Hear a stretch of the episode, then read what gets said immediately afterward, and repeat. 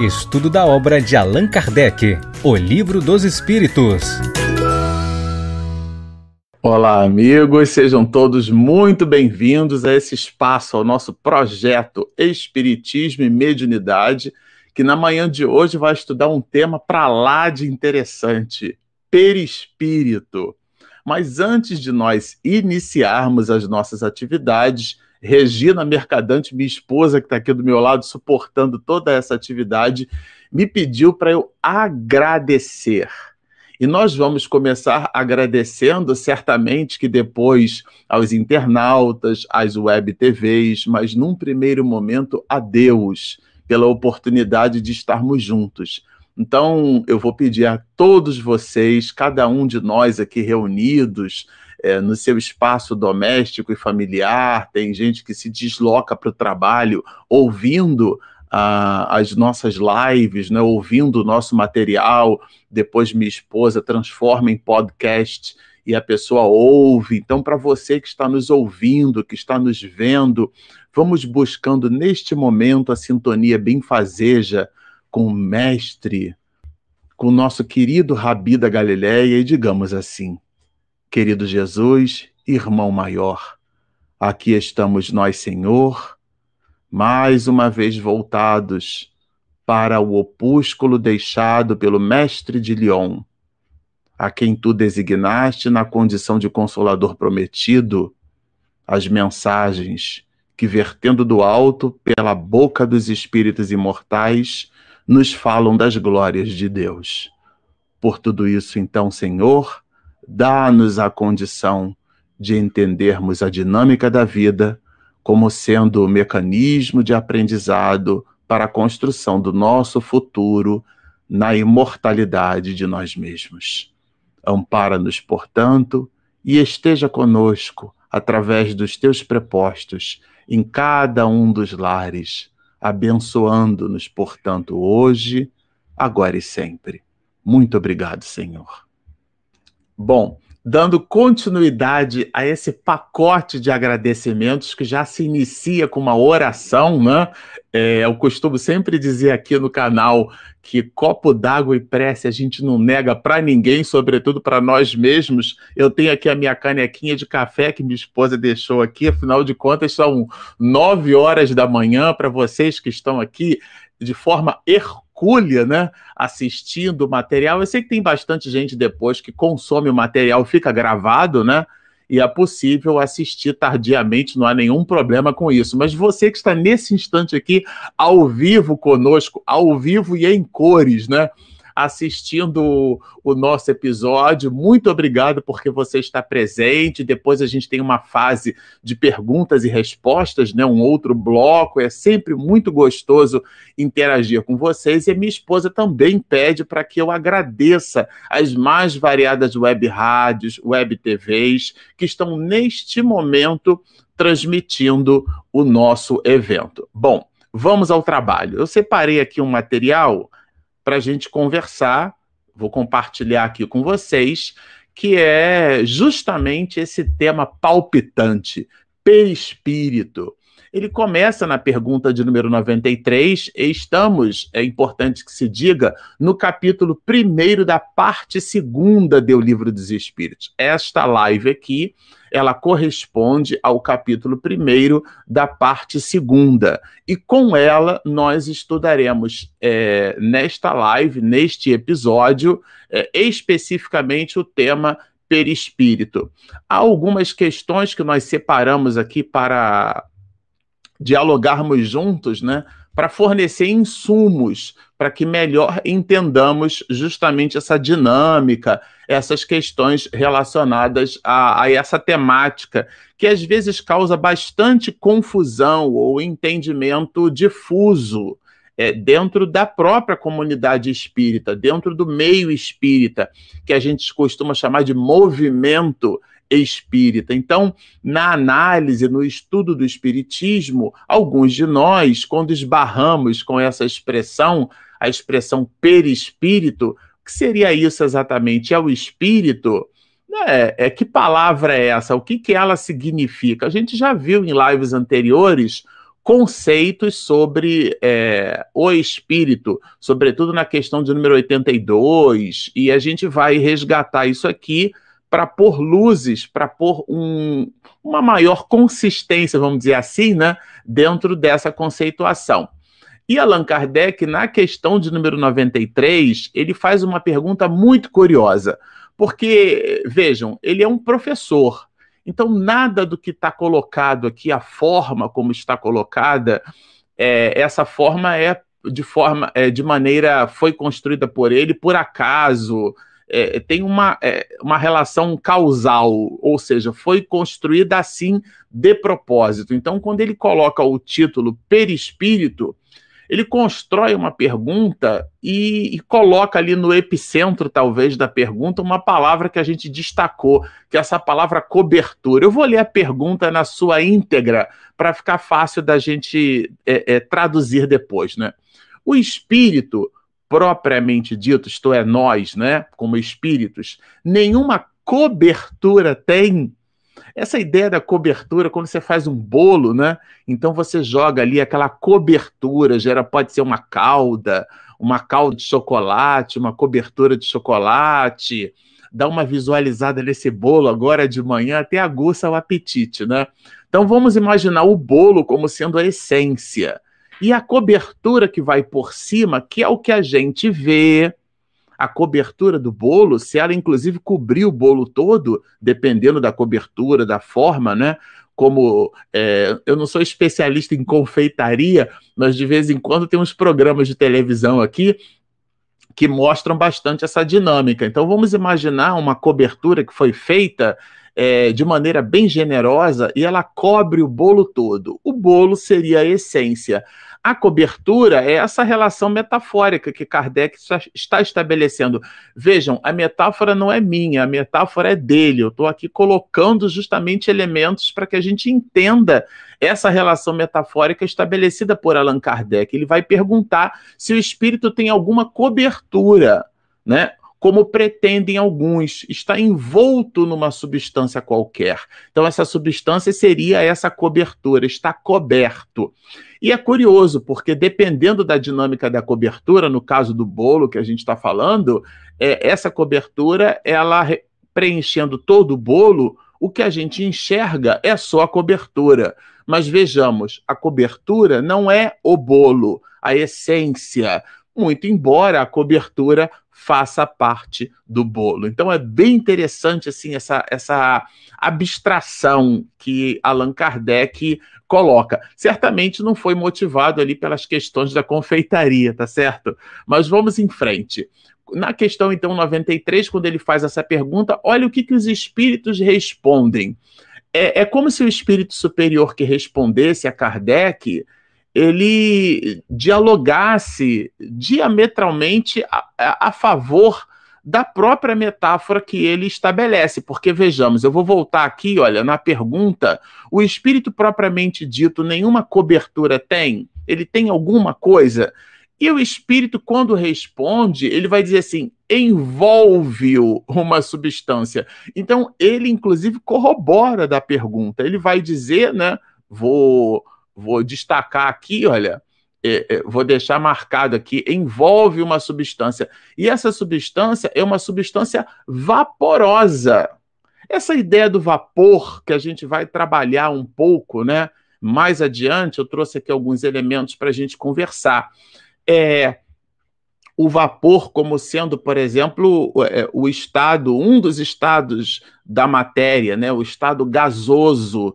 Então, a, nós temos no ar gotículas de água, que inclusive dão a ideia da umidade relativa do ar, essa ideia de humus, né, da umidade.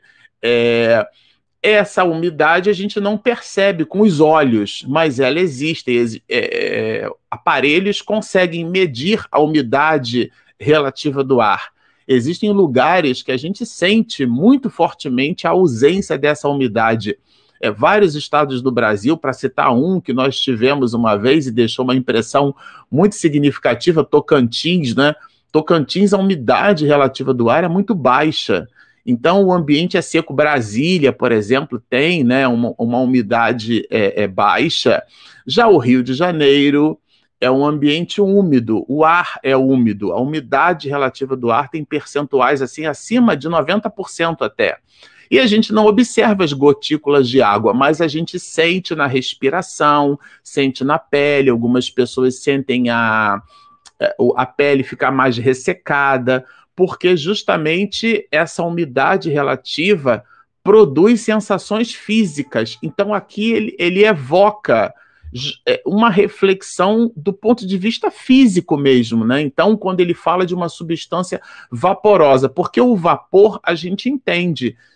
Se você vai passar o café, é, então na hora que você passa o café, você percebe, né, que a chaleira, quando a água está fervendo, você nota aquele, aquele vapor condensando. Naquele fenômeno, você consegue até verificar ali a, o, esse fenômeno, né? Ele impressiona o sentido da visão. E, é, essa ideia de vapor, essa substância vaporosa, no sentido de que ela é diáfana, de que ela é uma substância que, que a gente então não consegue pegar com as mãos, né? É, é, é nessa nessa mecânica aqui. Então envolve uma substância vaporosa, para os teus olhos, ou seja, para os nossos olhos, né? Mas para eles, os espíritos, ainda assim é uma substância é, grosseira, no sentido de que ela é densa, pesada, o que para a gente parecia ser algo diáfano, né? etéreo, né? E aqui a gente destacou que essa substância ela é capaz de elevar-se na atmosfera. O que é que significa isso? Que de alguma maneira essa substância não estaria muito ligada ao fenômeno da, da pressão atmosférica, da atmosfera, da gravidade, né? exercendo ali a sua, a sua dinâmica de força-peso, atraindo para baixo. Né?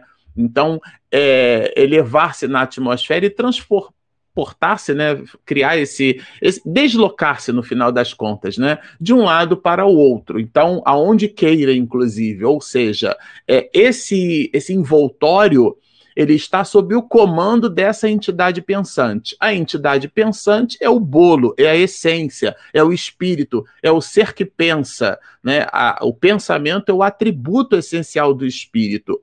Então, o pensamento do espírito, agora, né, tendo a, a, sua liberdade de arbitrar, portanto, decidir, ah, eu quero ir para a esquerda, para a direita, eu quero fazer isso ou aquilo, ele usa essa substância vaporosa que o envolve, essa ideia do envoltório, da cobertura, né, é, para então é, é, dar movimento, é, deslocar-se, produzir é, o resultado em cima do juízo de valor que aquela essência entende ser importante para ela, ou seja, o ser pensante, que é o espírito, usa então essa substância para se deslocar, para se movimentar. Bom, aqui há uma explicação bem interessante de Allan Kardec. Envolvendo o germe de um fruto ao perisperma.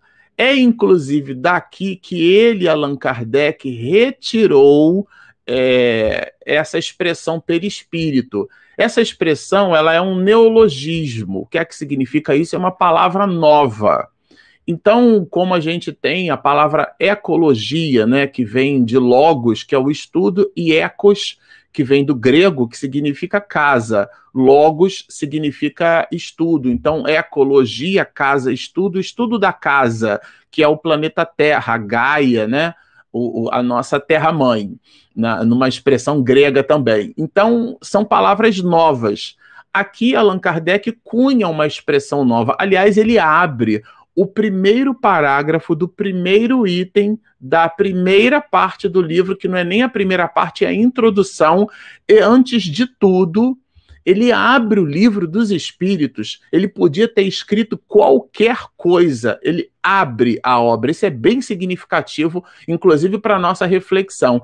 Ele poderia, Allan Kardec, naquele ponto, né, tendo um conhecimento já enorme de tudo aquilo que ele foi capaz de compilar, de codificar, ou como a gente já brincou num artigo que escrevemos para a revista Presença Espírita da Mansão do Caminho, ele de codificou a doutrina espírita, né? Porque a ideia da, do, da imortalidade da alma sempre existiu por sobre a face da Terra, mas ele pôs luzes, ele nos fez entender de maneira melhor, como um grande professor de sua época no século XIX. Então, portanto, ele poderia ter escrito qualquer coisa.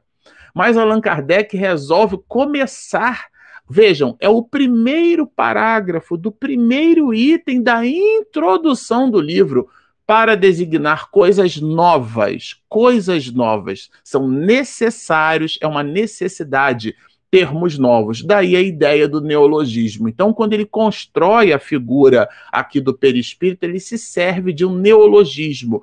Por que o perisperma? Porque o perisperma é uma substância, uma espécie de película que envolve a semente dando essa visão de cobertura. Então, assim como você tem a cobertura do bolo envolvendo o bolo, o bolo como sendo a essência, e, e, e a cobertura, vamos imaginar uma cobertura de chocolate, né, envolvendo aquele bolo todo, né? Então, é, aquele bolo ele está coberto, a ideia é essa. E o que você observa é a cobertura do bolo. A cobertura, naquele exato momento, faz parte integrante do bolo. A cobertura sozinha não é o bolo. E quando você toma de uma fatia daquele bolo, quando você come o bolo, você come a cobertura junto com o bolo. Então é a essência misturada à substância que lhe dá a forma, que lhe dá a aparência. É uma relação metafórica bem interessante para o entendimento do que seja o perispírito. Então, de um modo geral, para a gente simplificar o assunto, a gente costuma dizer que o perispírito é o corpo do espírito. Ou a veste, como essa camisa aqui que eu estou usando, né? Quando ela ficar suja, é, é, ficar suarenta, ficar já passada, que a gente diz com cheirinho não muito agradável, eu vou precisar colocar ela para lavar é, e tomar de outra. Então, é, essa é a dinâmica. Eu sou o espírito nessa, é um símbolo, né? uma analogia. E aqui a camisa que eu uso seria, então, o perispírito, a vestimenta. E, e aqui também há uma outra metáfora, né? a cobertura do bolo como fazendo parte do bolo. A cobertura é o perispírito e o bolo, que é a essência, é o espírito. E é bem interessante porque, às vezes, se o bolo, se a cobertura, por exemplo, é de chocolate branco, a gente coloca o recheio lá dentro do bolo para combinar, né, de chocolate branco, ou coloca sabores que dialoguem, morango, por exemplo, e por aí vai. Então, o perispírito, de alguma forma, que é o corpo do espírito, acaba dialogando com a essência, com o bolo, que é o próprio espírito. Logo, o corpo do espírito fala um pouco dele mesmo. E Allan Kardec colocou, é, ele cunhou essa expressão como essência, né? Ele estudava em Yverdun, na Suíça, eu já comentei isso aqui várias vezes no canal. Ele tinha aula, possuía, né? É, aulas extracurriculares, o seu mentor era Pestalozzi, Johann Henrique Pestalozzi, que bebeu da água de Rousseau, que por sua vez bebeu da água de Comênios, é, outra live só para tratar desse assunto, mas o ponto alto aqui é que ele possuía aulas extracurriculares. E as crianças, inclusive, nadavam no lago. Quando não estava no inverno, que o lago congelava, ela primavera, o verão, por exemplo, elas mergulhavam, faziam é, escaladas, tipo alpinismo, é, caminhavam, tinham exercícios físicos, inclusive, né? Várias atividades extracurriculares. E uma delas que o menino Rivaio gostava era de botânica. Pegar plantinhas, é, é, mexer com terra, com planta, plantar. E ele fez esse movimento, é, Allan Kardec, o menino Rivaio, né? E tomando de uma semente de pêssego, ele percebeu que existia uma película que revestia aquela semente, que é justamente o envolvendo o germe do fruto, como diz ele, ao perisperma. O fruto é, seria essa essência, portanto, o espírito. E essa película que reveste essa semente, ou, portanto, o germe de um fruto, é o perisperma, ou, por analogia que ele cunhou, o perispírito. Então ele vai dizer do mesmo modo, quer dizer, de modo análogo, por analogia, há uma substância que, por comparação, é uma analogia, uma comparação, se pode chamar de perispírito. Assim como há o perisperma, ele cunhou uma expressão, repito, chama-se perispírito é, é, essa palavra ela serve para dar a ideia do corpo do espírito, da cobertura, do envoltório. Então ele vai dizer, ela serve de envoltório ao espírito propriamente dito. Ou seja, o perispírito não é o espírito faz parte integrante deste, porque é a roupa, é o acessório, é a cobertura que nós, inclusive, verificamos. Se uma pessoa, um médium vidente, né, aquele intermediário, aquele capaz de visualizar os espíritos, de ver os espíritos, né? Existem várias, são várias as faculdades mediúnicas. Allan Kardec constrói, classifica as possibilidades medianímicas no seu aspecto moral e no seu aspecto de produção, né, tanto física como intelectual, lá no capítulo 16 do livro dos médiuns, quando ele vai chamar de médiuns especiais. Se a gente observar o título sem atenção, a gente vai entender que são os médios importantes, mas isso não é verdade. Médiuns especiais é no sentido das especialidades da mediunidade, tá certo? E lá a gente vai encontrar várias. Ele vai citar vários tipos, os médiums sonambúlicos, os que os médiums falantes, que a gente costuma chamar agora de psicofônico. Essa palavra psicofônico, de verdade, ela aparece no livro dos médios, na tradução de, do francês clássico para a língua portuguesa, em Guilhom Ribeiro, por exemplo, em Noleto Bezerra, né? e muitos outros que se aventuraram em traduzir do francês clássico de Allan Kardec para a língua portuguesa. Ela aparece uma única vez, essa palavra é, é, é psicofônico. Ela está no último capítulo da parte segunda do livro dos médios, que é o capítulo de número 32. Mas por uma coisa por outra, no capítulo 16, quando ele constrói essa ideia do quadro sinótico, ele então vai nos dar as mais variadas possibilidades mediúnicas. Uma delas é a da vidência. É a característica que possuímos alguns de nós de visualizarmos os espíritos, de vermos os espíritos. Pois muito bem, se uma pessoa vê, por exemplo, a minha avó materna já desencarnada, e a pessoa diz que viu a minha avó, ela viu tudo, menos a minha avó. Por quê? Porque a essência, o espírito é imaterial. O que ela viu foi o corpo espiritual da minha avó. Ela viu a cobertura, essa substância vaporosa, esse esse perisperma, né? Esse envoltório que Allan Kardec aqui didaticamente por uma questão de neologismo, ele vai chamar de perispírito. Por quê? Porque é um conceito novo nós não tínhamos a ideia exatamente de que a alma ou o espírito possuía um corpo, uma vestimenta. Isso os, os, espíritos nos apresentam aqui na obra O Livro dos Espíritos. Nós não tínhamos essa visão exata do que seria o corpo do espírito. Então, aqui na questão de número 93, é, os espíritos luminares incitados né, pelo, pela pesquisa que Allan Kardec promove é um diálogo.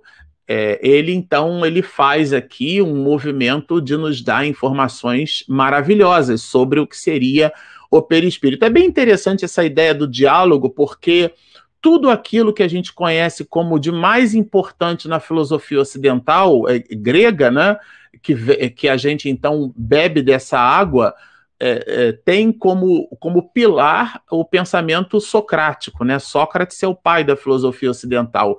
E como não deixou nada escrito, mas teve por discípulo Platão, Platão escreve é, através de diálogos. E Allan Kardec se serve justamente desse movimento, porque na hora que faz perguntas e respostas, dialoga exatamente com os espíritos, o que mostra um pouco do DNA dessa questão filosófica da obra O Livro dos Espíritos. Filosofar não é simplesmente perguntar, é perquirir, indagar, porque às vezes existem perguntas que são sofismas, não é? São perguntas que, na verdade, servem simplesmente, são perguntas retóricas que a gente costuma dizer as mais das vezes, ou seja, eu pergunto, mas eu sei exatamente qual é a resposta. Eu não pergunto para saber, eu não pergunto para indagar, no sentido de que eu tenho uma dúvida e eu genuinamente é, é, tenho nessa dúvida, aporto nessa dúvida um questionamento. E ali eu obtenho como sinceridade no meu movimento de questionar, uma resposta que me alimenta o ser.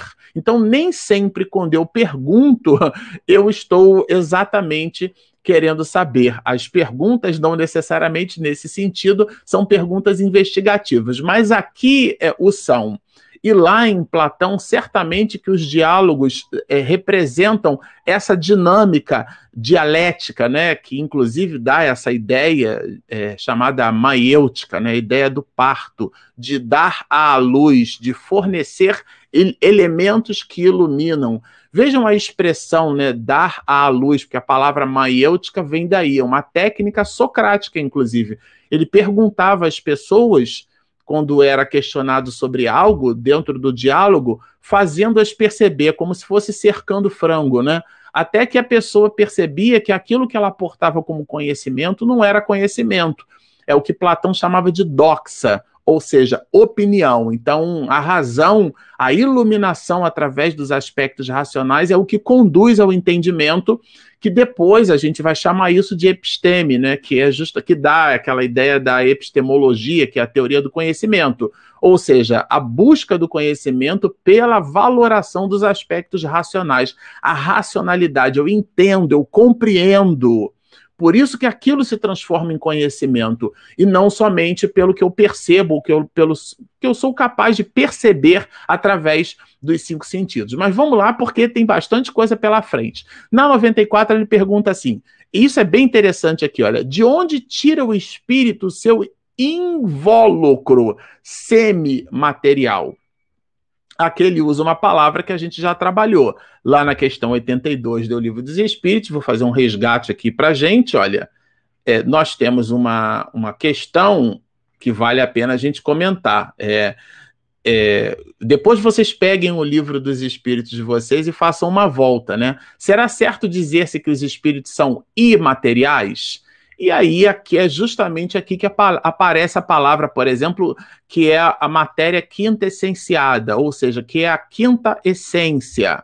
E, e, e eu queria trazer, é, resgatar essa visão da quinta essência quando a gente entende o perispírito, porque, de um modo geral, na comunidade espiritista, nós também chamamos o perispírito de quinta essência. E esse invólucro semimaterial é porque ele está ali, é igual o silício, né, que é um semicondutor. Ele ora retém, ora conduz corrente elétrica. Então ele é um semicondutor. Aqui é o, o perispírito, é como se fosse o, aquele desenho da Disney que se transformou num filme, né? John Carter entre dois mundos. Ele está entre Marte e a Terra, então ele está ali entre dois mundos. Então, esse invólucro semimaterial. E aqui a gente já aprendeu com. É, com o livro dos Espíritos que tudo aquilo que Deus criou é material e imaterial.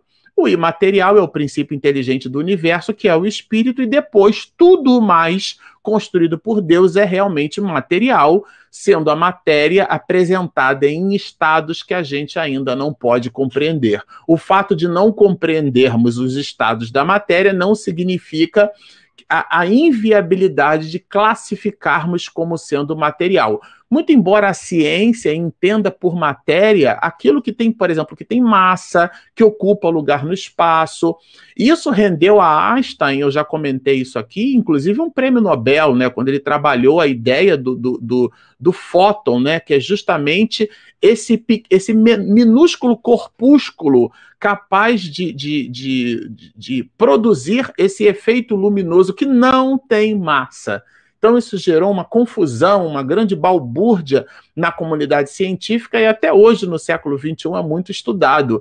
E forneceu elementos para que a sociedade moderna na física compreendesse essa dualidade do né? ora como onda e ora como partícula. Ora tem partícula, e ora simplesmente transporta né, o elemento material, como alguém que joga uma pedra na superfície de um lago sereno e a, produz aquelas ondas. Aquelas ondas produzidas pelo lago, né, na água, aquilo é a energia mecânica gerada pela, pelo, pelo encontro né, da força-peso daquela pedra na superfície do lago. Então, Einstein ajudou a gente a compreender é, é essa dualidade do comportamento da luz. Então, aqui, quando a gente trabalha, quando Allan Kardec incita a gente a perceber, a entender essa questão do perispírito, ele usa um elemento, uma palavra que não está nem num lugar nem no outro, né? Vejam, semimaterial. De onde tira o espírito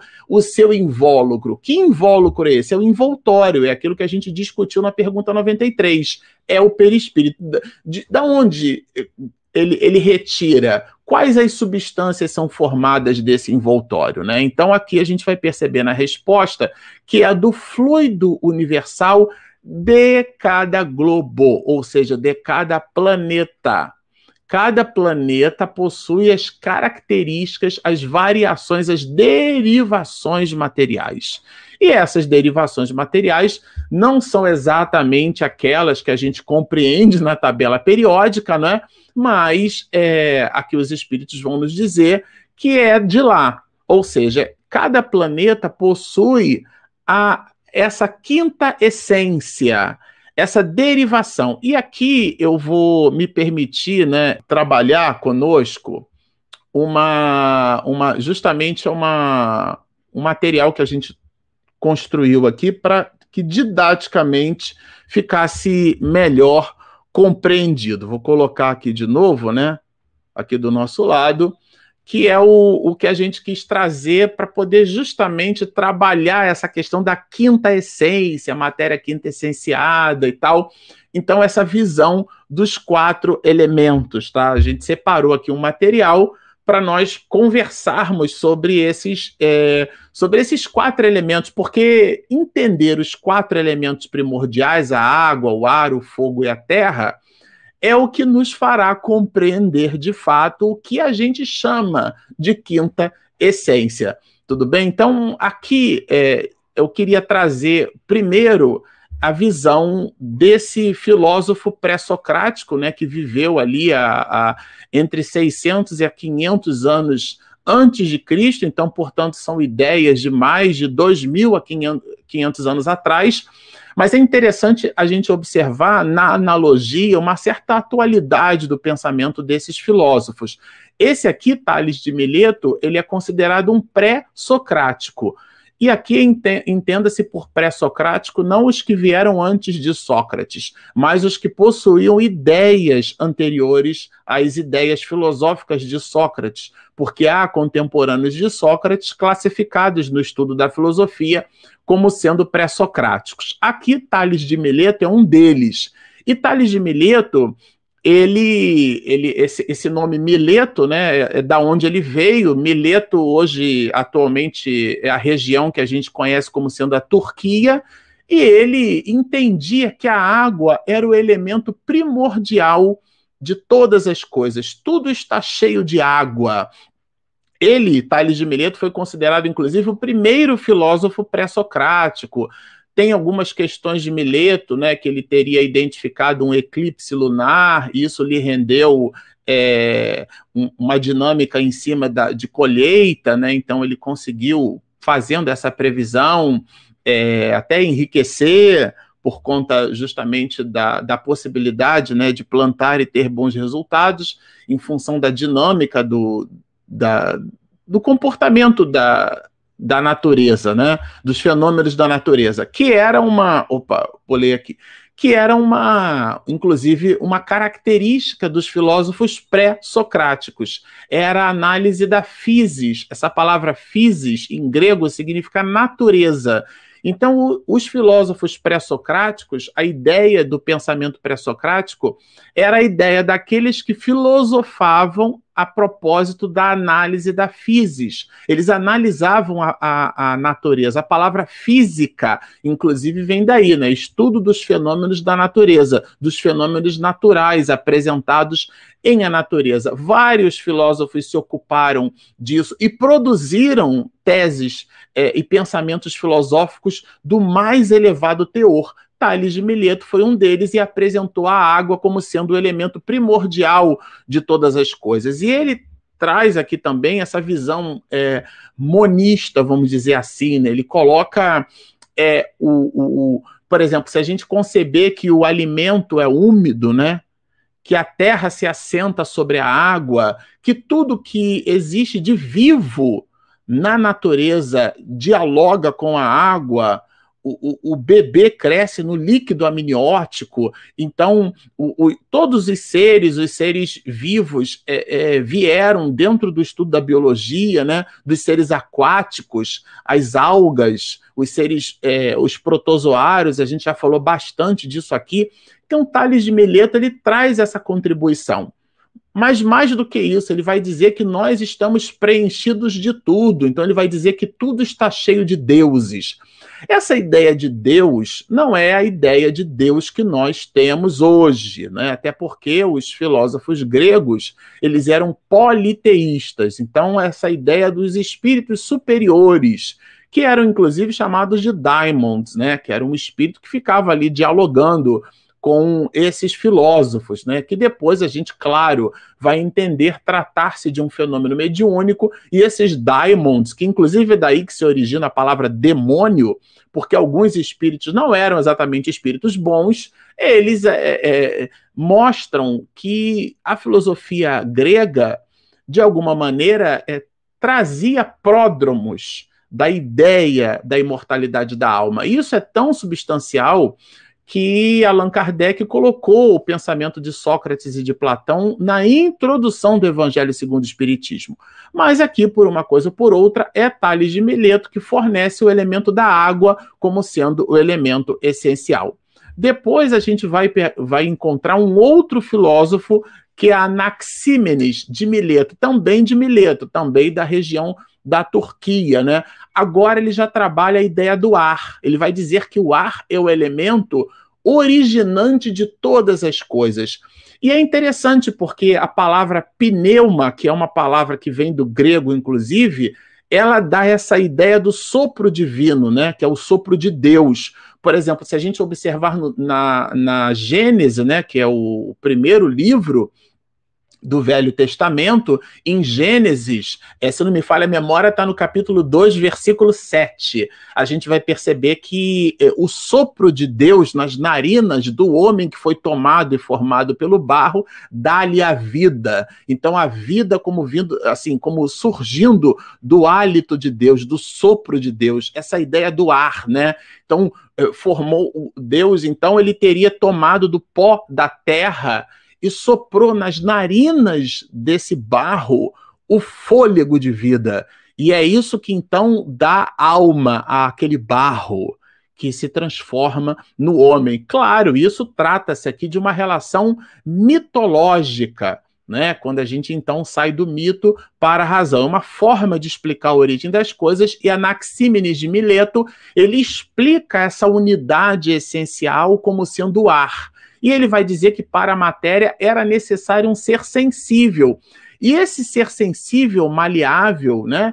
É, que não, é, é, ele entendia como sendo o ar. O ar, então, essa visão de pneuma, né, é, é, é a essência de tudo para Anaxímenes de Mileto.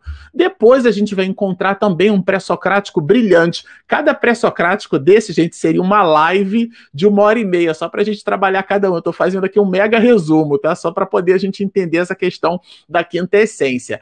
Heráclito, a gente fala tanto sobre isso aqui no canal, né? Eu quis aprofundar um pouco mais. Heráclito de Éfeso, né, ele é um que agora vai entender o fogo como sendo a, a essência de todas as coisas. Ele, inclusive, vai produzir várias exortações. Ele é o filósofo grego que vai dizer que um homem não se banha duas vezes na mesma água, porque a água não será a mesma e o homem no rio né, também já não será o mesmo. A, o rio já deixou a sua água para trás, e o homem, uma vez molhado pela primeira vez, impressionado pelos sentidos causados pela água, agora molhado ou, ou tocado por essa água é, é, e pela interface que ele produz com o próprio rio, o homem já não será mais o mesmo. O que é que significa isso, na verdade? A impermanência das coisas, né? É, é ele, inclusive, que vai produzir a ideia de que os sentidos obliteram a razão. Nem tudo aquilo que a gente observa com os olhos traduz a realidade, né? Platão e Aristóteles, de uma certa medida, vão corroborar essa linha de pensamento, né? Essa ideia da impermanência das coisas. Tudo que é tudo que é material é inconstante, é, é impermanente.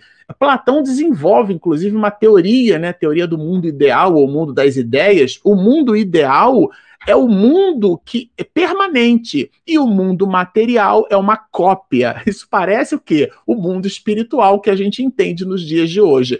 Essa cópia é o mundo material, é o mundo é, cercado de impermanências. Heráclito de Éfeso defendia isso, né? É próprio das almas bárbaras confiar em sensações sem razão. Essa frase de Heráclito de Éfeso é, é também sensacional, né? Ele tem várias exortações, uma, uma das que eu gosto muito é a única coisa permanente no universo é a mudança. Essa, essa inconstância das coisas, essa impermanência, essa inquietude do próprio universo, se é que a gente pode dizer assim, na mudança de todas as coisas. E ele coloca o fogo como sendo essa essência primordial. Depois tem um outro pré-socrático aqui, talvez pouco conhecido de nós, ele tem um nome estranho, né? Xenófanes de Colofon.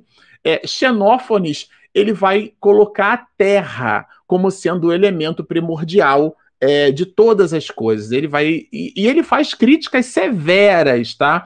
Eu destaquei aqui uma crítica dele que eu acho que vale a pena a gente citar, que é essa visão do, dessa relação antropomórfica, ou seja, de trabalhar, de dar forma aos deuses, né? Então ele vai dizer assim: tivessem os bois, os cavalos e os leões mãos, e pudessem com elas pintar e produzir obras como os homens, os cavalos pintariam figuras de deuses semelhantes a cavalos, e os bois semelhantes a bois. A cada espécie animal reproduzindo a sua própria forma. É, então, quando a gente diz, quando a gente fala da ira de Deus, nós estamos antropomorfizando Deus, ou seja, estabelecendo sentimentos humanos, forma, né? A mão de Deus. São relações metafóricas. Os etíopes dizem que os seus deuses são negros e de é, nariz chato. Os trácios dizem quem tem olhos azuis e cabelos vermelhos. Ou seja, nós antropomorfizamos a divindade. E ele faz uma crítica severa, mas trabalha ele, Xenófanes, né, de Colofon, a ideia de que o elemento primordial de todas as coisas é a terra, né? Esse, esse elemento essencial. Uma vez agora entendido, né, essa, é, é, essa visão, né, uma uma palhinha aqui, né, que a gente está dando dessa questão da quinta essência, né? Então, o fogo, a terra, a água e o ar eram os quatro elementos essenciais, né? É, vários preceitos esotéricos se serviram desses quatro elementos.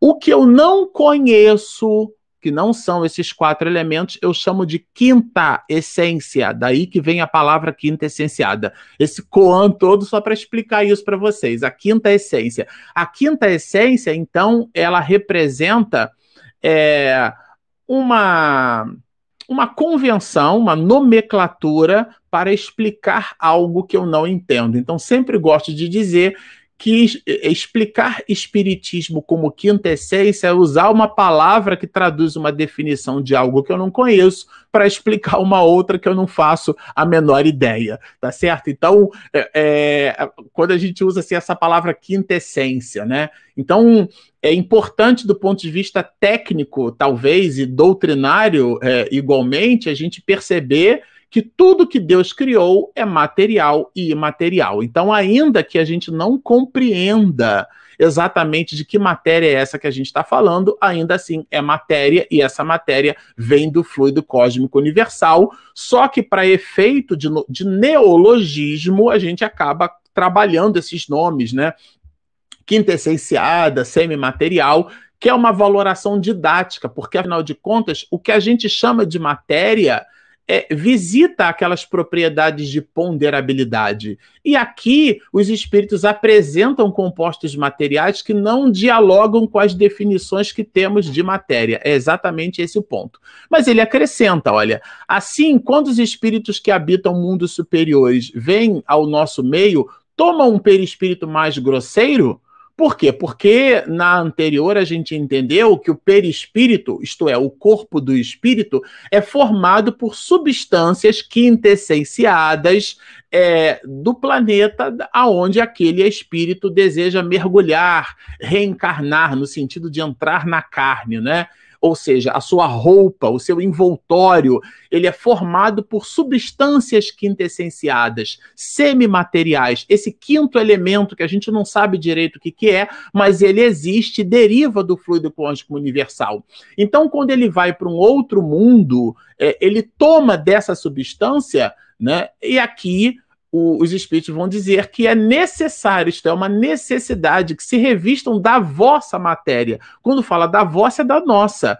Ou seja, existe a deles e existe a nossa. Fica bem claro.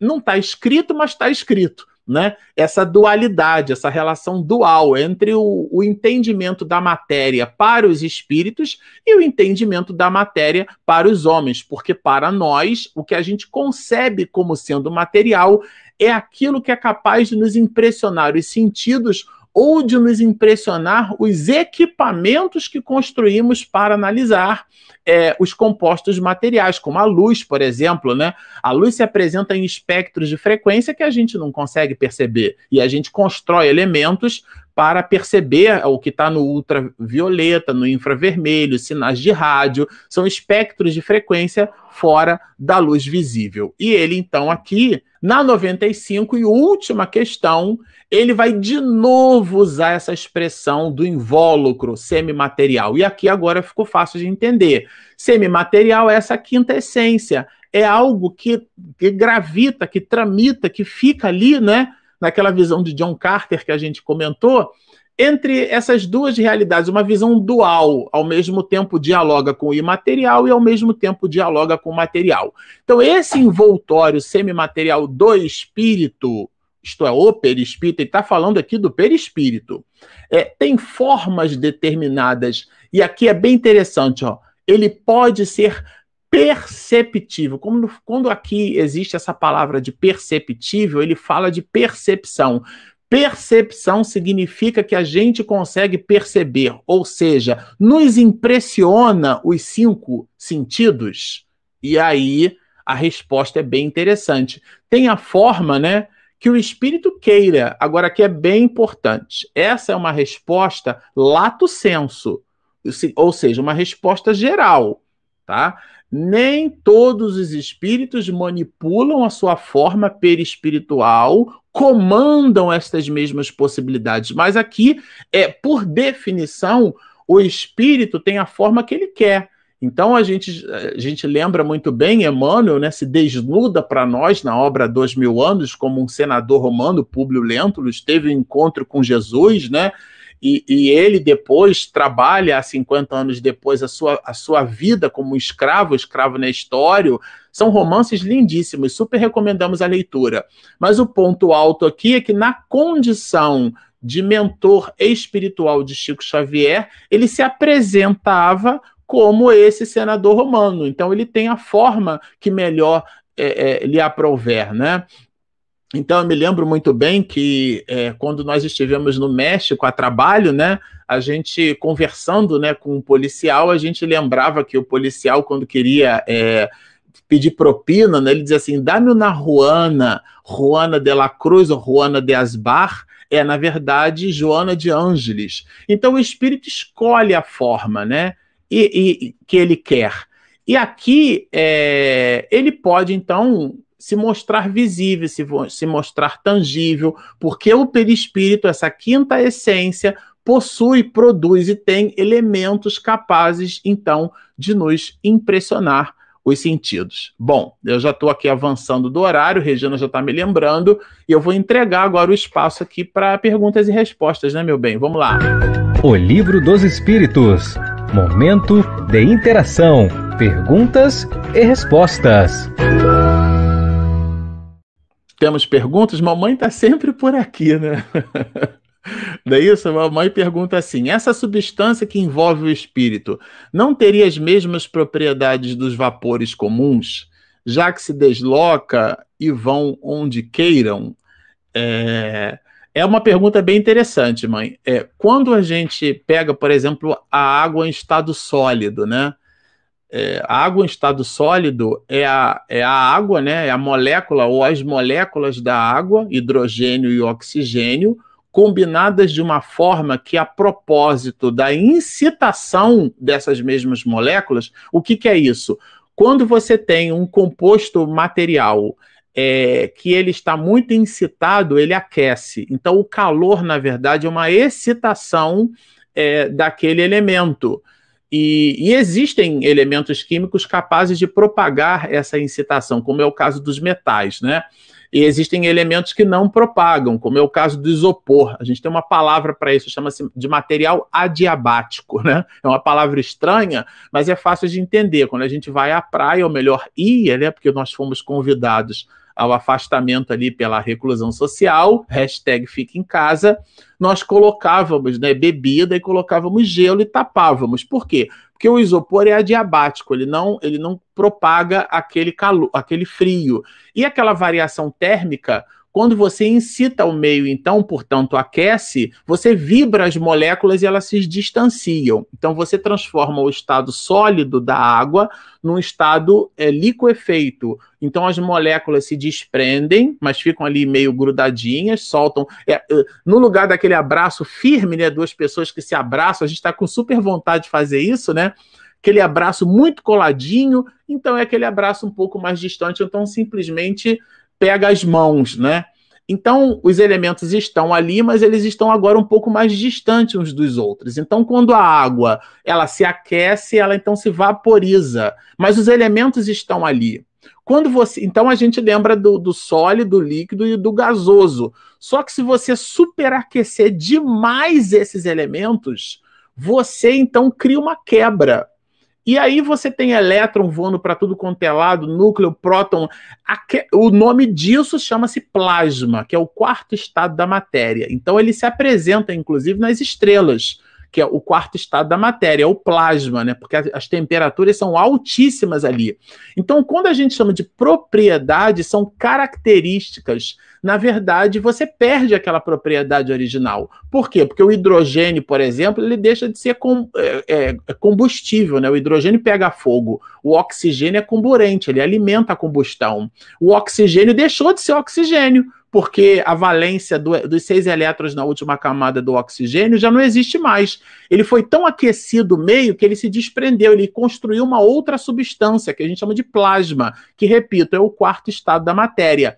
Mas isso em cima daquilo que a gente compreende. O espírito, ou melhor, o perispírito, ele está nessa quinta essência. Ele apresenta propriedades que a gente ainda não é capaz de compreender. Daniel também está sempre presente aqui. Bom dia, Daniel. Marcelo, o espírito proveniente de um mundo de regeneração traria em sua constituição perispiritual a pureza suficiente em ser transformador do mundo de provas e expiações que reencarnou em missão? Sua pergunta é complexa, Daniel. Vamos por partes. É, Manuel Filomeno de Miranda, na trilogia Transição Planetária, que ele explora um evento que nós tivemos, né, que é o tsunami, ele vai nos revelar que espíritos de Skoll, da Pleiade de Alcione, estão transladando-se esses espíritos para encarnarem no planeta Terra. E eles movimentam as estruturas materiais de uma forma a que, mergulhando no corpo de carne no planeta Terra, e servindo-se dos elementos quintessenciados, né, que a gente estudou aqui, da nossa própria constituição material do nosso próprio orbe, essa combinação cria, vamos dizer assim, mutações genéticas.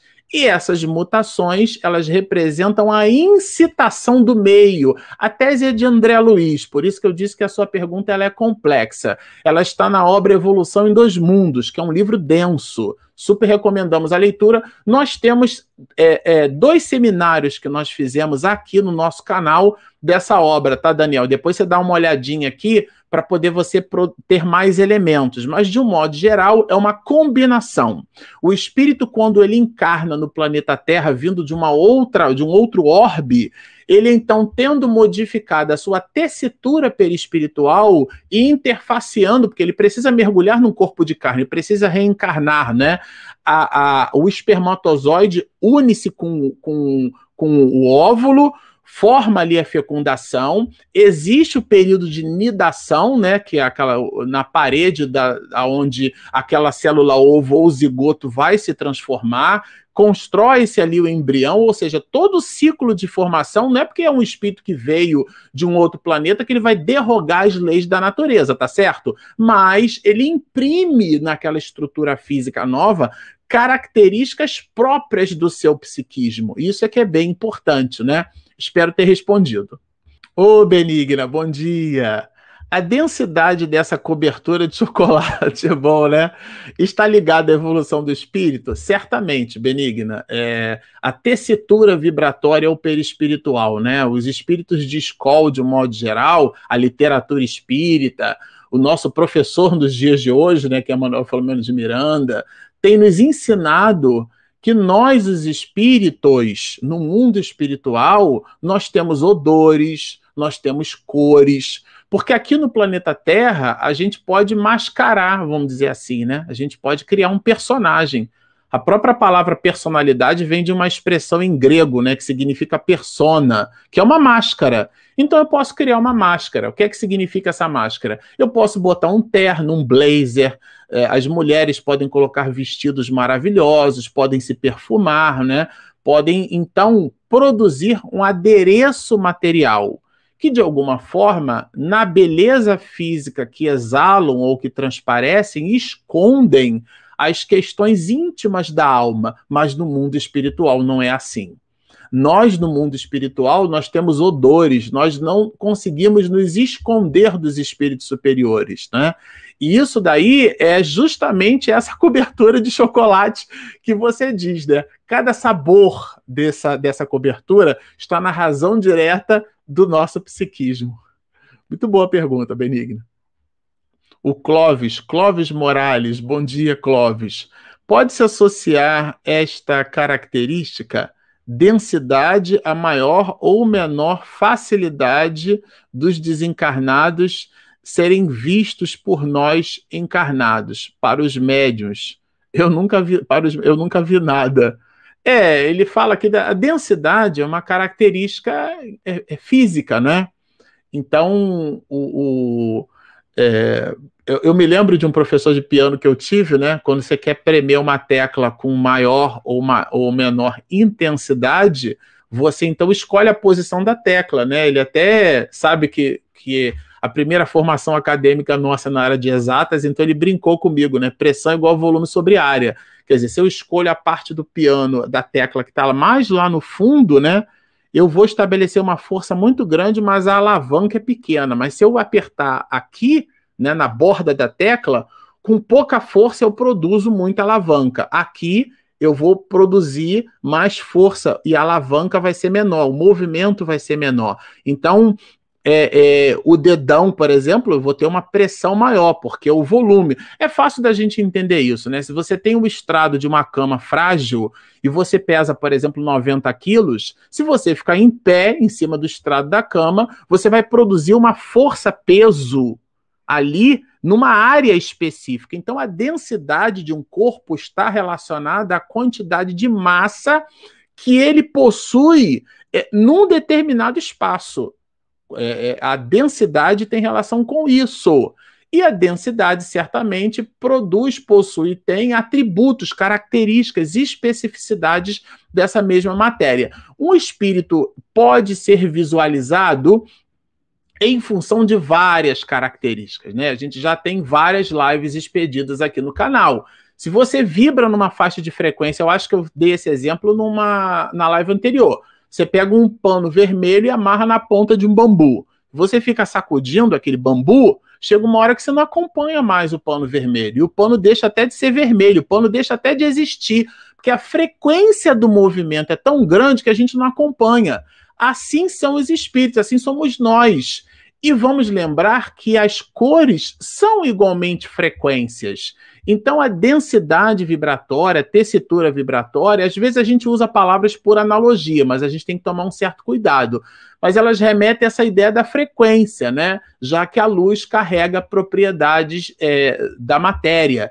Então, quando um espírito é, é um espírito é, de ordem inferior, é natural que a sua tessitura perispiritual produza vibrações que estão na razão direta do seu psiquismo. O que é que significa isso? Ele não vai produzir luminescência, porque é um espírito opaco porque ele não vibra numa faixa de frequência que produza essa luminescência. Então, a condição do perispírito fala bastante desse mesmo espírito. O que também pode ser diferente. O espírito pode querer apresentar-se exatamente sem essa luminescência, por propósitos que tais. Então, toda, toda todo o ponto de vista é sempre a vista de um ponto, né? O que, que significa isso? As coisas, elas às vezes, do ponto de vista conceitual, elas são como um cubo multifacetado. Quando a gente circunscreve uma resposta em cima de um determinado aspecto, a gente acerta naquele aspecto, mas erra em outro. Espero ter respondido, viu, Clóvis? Dirana. Ô, Dirana, bom dia. É, o Showa, entendi que o perispírito é intermediário entre o corpo material e o espírito. Exatamente. Além de envolver o espírito, o perispírito tem outras funções?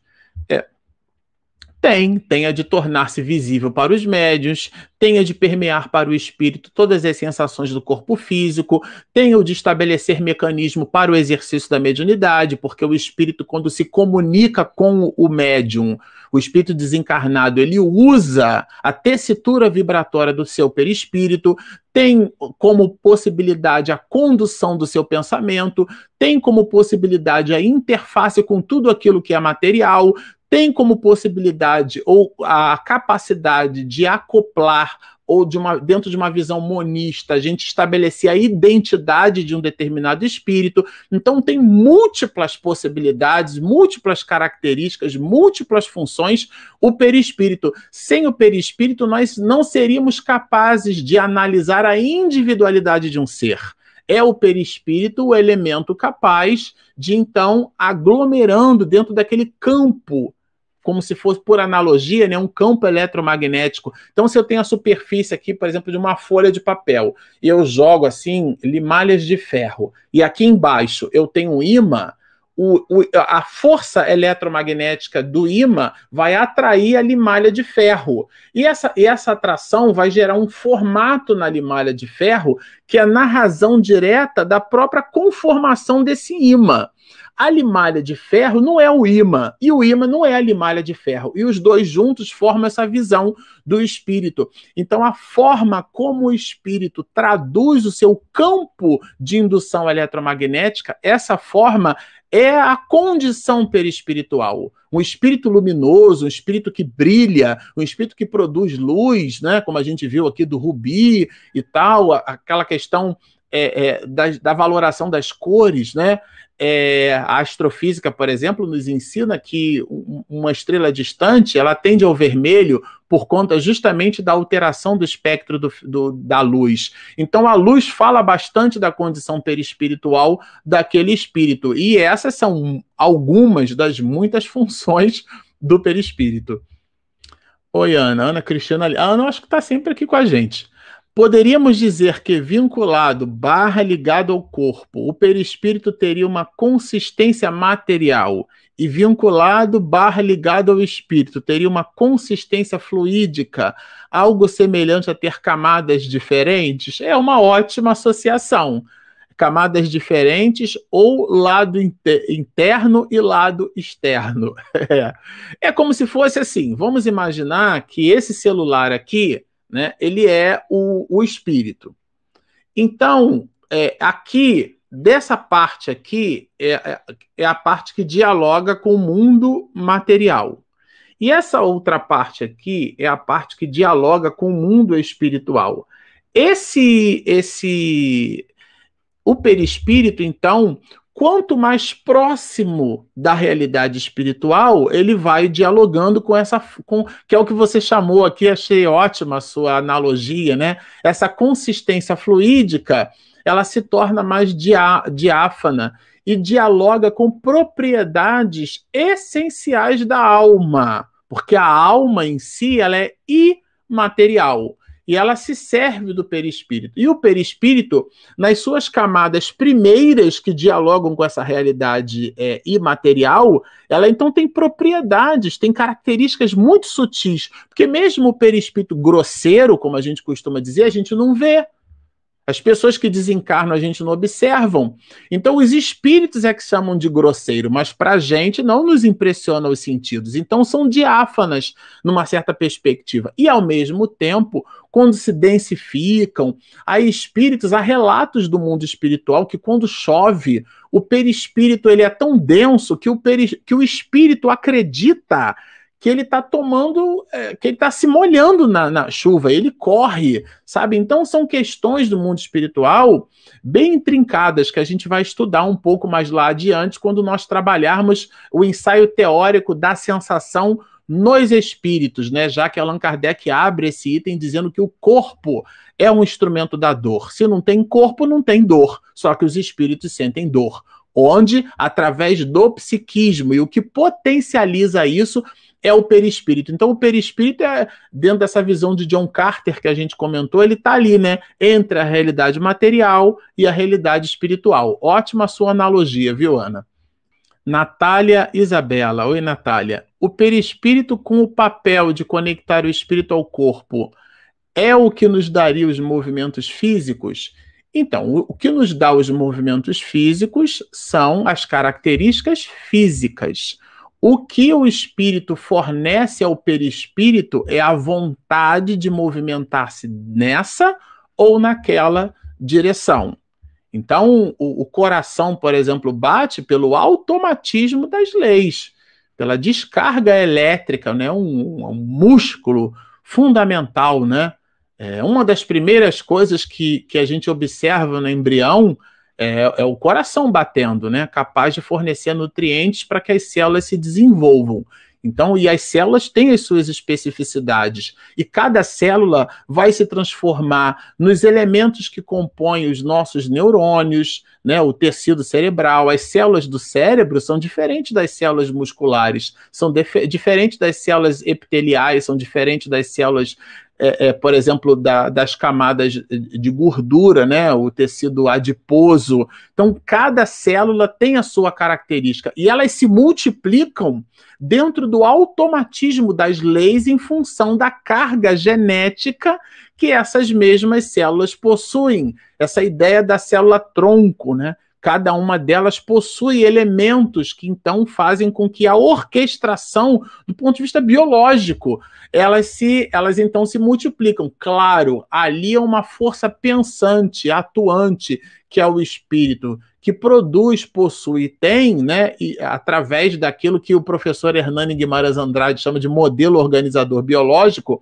ele organiza um corpício ali, né? A forma do corpo tem relação com o psiquismo do espírito. Né? Por isso que quando a gente comete uma falta, a gente deforma o nosso psiquismo, o perispírito deformado, ele dá for, forma com a forma, como se fosse uma forma de bolo. Você deixa a forma cair no chão e faz uma moça. Quando você fizer um pudim ou bolo, você tira a, a forma, o pudim fica com a forma da forma. Esse é o perispírito. Então, os movimentos pertencem ao automatismo biológico. A, a movimentação nessa ou naquela direção pertence à inteligência do espírito. Tem muitas perguntas, meu bem? Tem. Regina piscou os olhos assim, dizendo que tem muitas perguntas. Então vamos lá. do Jailson, né? É, bom dia. E percebido que no momento atual a humanidade está com a imunidade baixa por diversos fatores. A reencarnação dos novos espíritos terão proposição que suportaria as influências. Hã? Terão composição. Terão composição que suportaria as influências atuais. É, tem um livro que a gente está estudando agora, aqui, inclusive, no canal, olha, é esse aqui, ó. É No Rumo do Mundo de Regeneração. Aliás, a gente tem uma live todas as segundas-feiras falando desse livro. E nesse livro, Manuel Filomeno de Miranda fala do planejamento é, para o mundo de regeneração e como determinadas dores podem nos impulsionar ao soerguimento de nós mesmos. Isso é diferente de imaginar que a, a pandemia veio para poder fazer a humanidade sofrer. Isso, inclusive, não está escrito no livro. Mas aqui a imunidade baixa tem relação, inclusive, com aquilo que a medicina já é capaz de explicar para a gente, né? O ódio, a raiva, tudo isso cria uma baixa imunidade, né? Quando a gente fica raivoso, né?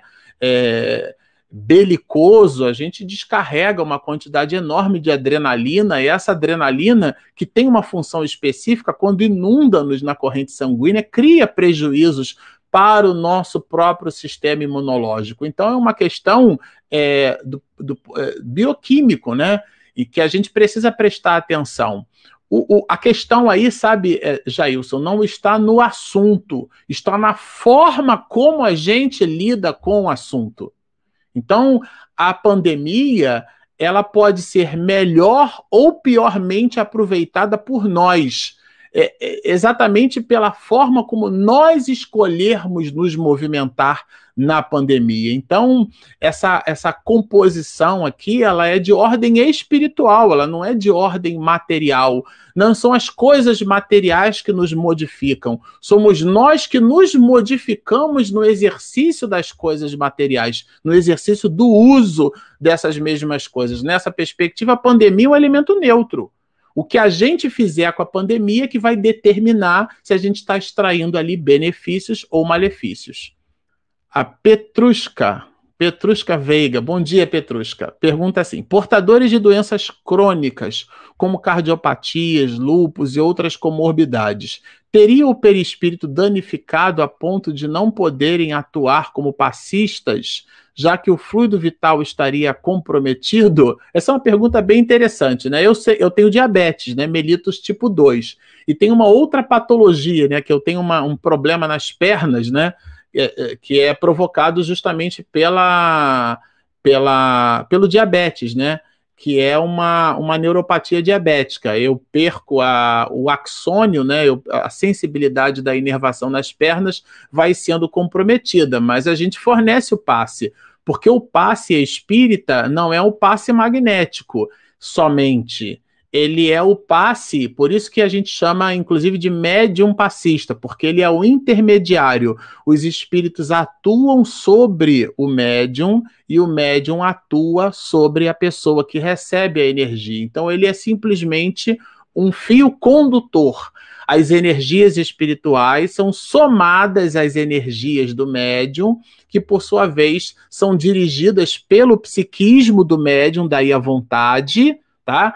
É, àquela pessoa que está então, ou que estaria então, buscando uma determinada necessidade. Nessa perspectiva, de Valdo, por exemplo, é cardíaco, né? Foi cardíaco, né?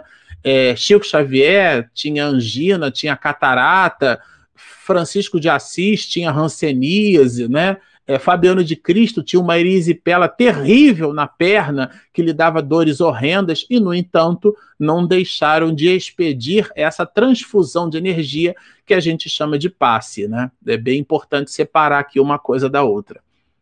O Delso Bezerra pergunta assim: em muitos, é, em espíritos de mundos superiores, preciso botar meu óculos incorporando o nosso mundo, pode um espírito de um mundo inferior incorporar em nosso mundo e se tornar um líder e irradiar suas baixas vibrações, nos causando mal? Nossa, Décio, você, você precisa ser escritor, viu?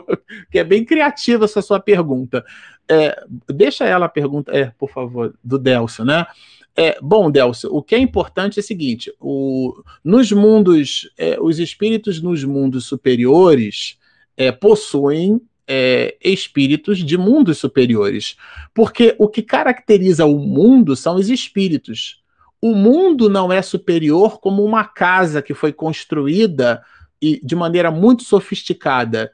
E eu não passo a ser uma pessoa sofisticada porque eu entrei numa casa sofisticada. A casa tornou-se sofisticada porque os habitantes que ali estão são sofisticados. Então, os mundos recebem espíritos na razão direta da condição desse mesmo mundo, que foi transformada pela condição de seus habitantes. Então, aqui, de repente, dentro da tua análise, há uma certa pegadinha porque os espíritos que reencarnam no mundo, ele reencarna, ele, esses espíritos reencarnam no mundo, grosso modo, né? Lato senso, na razão direta da sua condição e necessidade de melhoria. Então não faz muito sentido um espírito trevoso reencarnar no mundo superior porque ele não dialoga com as questões daquele mundo, né? Inclusive, é, isso não lhe rende é, é, benefícios do ponto de vista espiritual, porque ele não vai interfacear com as necessidades das suas agruras. Então, as crianças com um ano de idade, você dá um determinado tipo de alimento, né? Uma criança que está aprendendo a se alimentar no início, né, até os primeiros seis meses de vida, aleitamento materno exclusivo. Né? E depois você prossegue com aleitamento materno. E depois de meses, você vai dando determinados alimentos para a criança. Né, você alimentos líquidos, né, e depois você dá papinhas, a massa, né, bota bananinha amassada, que aí já é um pouco mais consistente, mamão, aí os dentinhos vão começando a nascer, e depois a gente vai fornecendo outros tipos de alimentos. Onde é que eu quero chegar com isso? O alimento do espírito é a interface do espírito com o conjunto de problemáticas que aquele mundo possui. Se é um mundo superior, as problemáticas daquele mundo são muito pequenininhas. Então, o espírito trevoso não tem alimento ali o alimento daquele espírito é em cima de um planeta que possua as agruras, que eu estou chamando aqui por analogia de alimento. Então vejam, existe uma orquestração do mundo divino, né? Não dá para a gente imaginar que a gente mergulha um espírito trevoso no mundo superior e, e, e, ali ele se movimenta. O contrário é verdadeiro no sentido de que, de que nós colocamos os espíritos superiores, né? No, os espíritos superiores o fazem, né? O planejamento do mundo espiritual superior. Ele realiza essa, esse mecanismo para então impulsionar esse mesmo mundo, assim como aqueles portadores é, de uma valoração intelectual enorme, como é o caso dos incas, dos maias, dos, dos astecas, até mesmo dos povos egípcios, né? Deixaram a sua marca na história da humanidade, imprimiram as suas valorações, impulsionando o progresso do, do, do, terráqueo, né, do habitante do planeta Terra. Mas vejam, ainda assim, o planeta apresentava para esses povos ingredientes para que eles pudessem então se desenvolver. É isso, né, Regina? Acabamos. Então, sempre ao final aqui da nossa live, a gente gosta de comentar com vocês que se você nos assistiu até aqui, ainda não se inscreveu, mas gostou do que ouviu, então dê uma passadinha aqui no nosso canal, Espiritismo e Mediunidade, clica ali em inscreva-se, do lado tem um, um, um sininho para receber as notificações. E também tem algo muito importante, clica no OK, você que está assistindo a nossa live, naquele joinha, porque ajuda o motor do YouTube a nos encontrar. Sempre ao final do nosso encontro, a gente gosta de dizer: inscreva-se no nosso canal, sigam-nos e muita paz.